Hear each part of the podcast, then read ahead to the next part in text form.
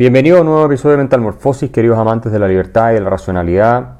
Los saludos desde Asunción, acá en Paraguay, eh, donde he seguido el periplo que empecé hace ya casi tres meses, que me fui de, Chile y fui a presentar el economista callejero en Madrid, nos fue muy bien.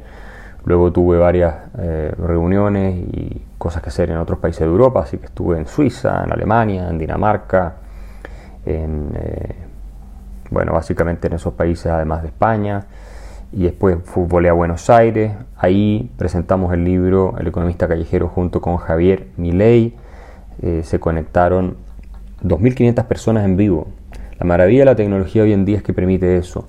No podíamos recibir a más de 100, 120 personas en el eh, club español porque la, sala no lo permitía y ya hacer un evento muy grande era un gasto de dinero gigantesco y era imposible y muy complejo porque uno ya requiere seguridad, son, son otros estándares. Así es que hicimos streaming a través del canal de la Fundación para el Progreso. Y 2.400 personas se conectaron en vivo. Hoy ese video, que se subió hace 5 días en YouTube, tiene 73.000 vistas únicas. La presentación de Javier Milei de mi libro El economista callejero, donde estaba yo y estaba Mercedes Colombres, que eh, cierto condujo el, el panel. Y esa es la maravilla de la tecnología de hoy. Entonces, yo quiero invitarlos a seguir comprando el libro, difundiéndolo. Ha sido un éxito, sigue número uno de ventas en Chile. Eh, digo número uno porque la nueva constitución que está encabezando el ranking, la verdad, no es un libro, es un documento que emanó de la Convención Constituyente, pero no es un libro con un autor que hoy día está, ¿cierto?, eh, liderando los rankings.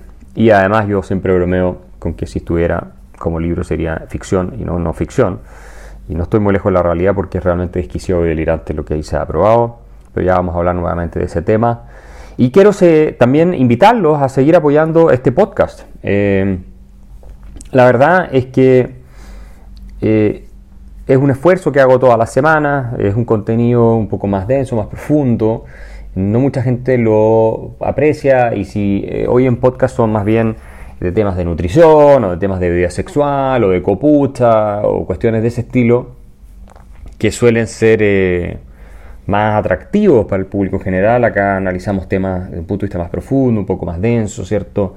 Eh, requiere un poco más de paciencia, yo les agradezco porque al apoyarme a mí también apoyan la causa de la libertad, el liberalismo clásico. Es muy importante en toda esta batalla las ideas cuántos seguidores se tienen en redes sociales, cuántos libros se venden, por eso es tan relevante y la izquierda está tan enfurecida con este éxito que ha tenido mi libro El economista callejero, que lleva nueve meses número uno en Chile prácticamente y que está teniendo un éxito también importante en España, en Argentina y pronto van a venir ediciones en otros países, está también en Colombia.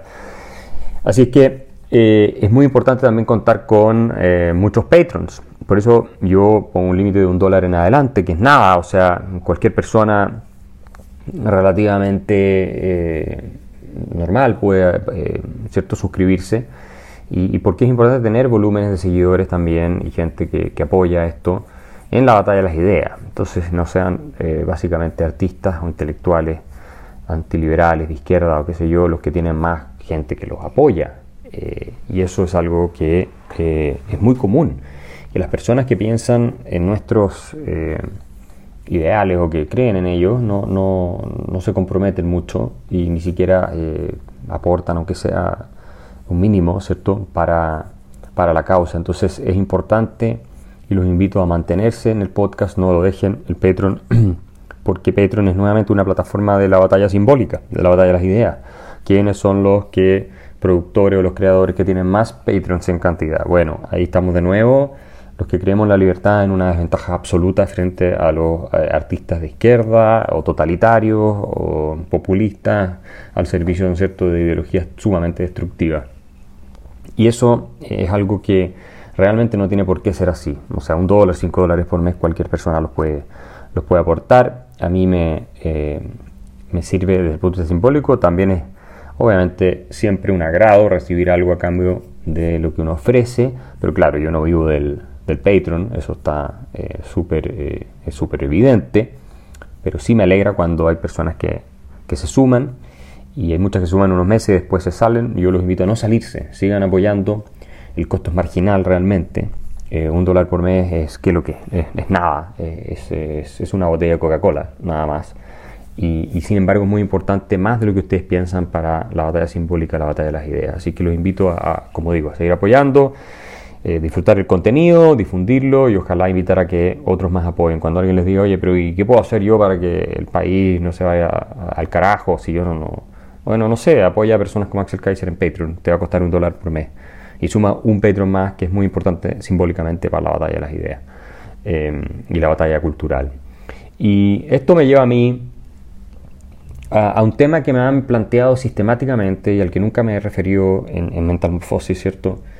Y de muchas personas, o sea, que no solo en Chile, sino fuera de Chile, me preguntan, bueno, ¿y tú cuándo te vas a meter a política? ¿Cuándo vas a entrar en política? Hay personas que incluso me enrostran el hecho de que yo no eh, entre a competir políticamente, que no quiera ser parlamentario ni candidato, Muchos me insistían que tenía que ser miembro de la Convención Constituyente en Chile. Eh, y la verdad es que yo creo que tengo que explicar por qué no entro a política. Y lo voy a hacer con ustedes acá en Mental Morphosis. Nunca he dedicado mucho tiempo a hablar de ese tema. Normalmente todas esas quejas de gente que eh, yo entiendo porque quieren, porque, lo que desean, porque ven con desesperación que personas como yo podríamos hacer un tremendo aporte en su visión de las cosas, ¿cierto? a cambiar el destino de Chile y, quieren que, estemos, ¿no? en el fondo es una especie de reconocimiento cuando te dicen, oye, ¿por qué no entras en política? Pero ¿saben lo que pasa? Que todo el mundo se determina dedicando a la política. Todos los que entran en, la discusión pública y que tienen el impacto que he tenido yo terminan haciendo carrera política. Y dejan de defender lo que corresponde. Imagínense si yo me dedicara a la política no tendría tiempo para escribir El economista callejero, que es donde estoy cambiando las mentes realmente.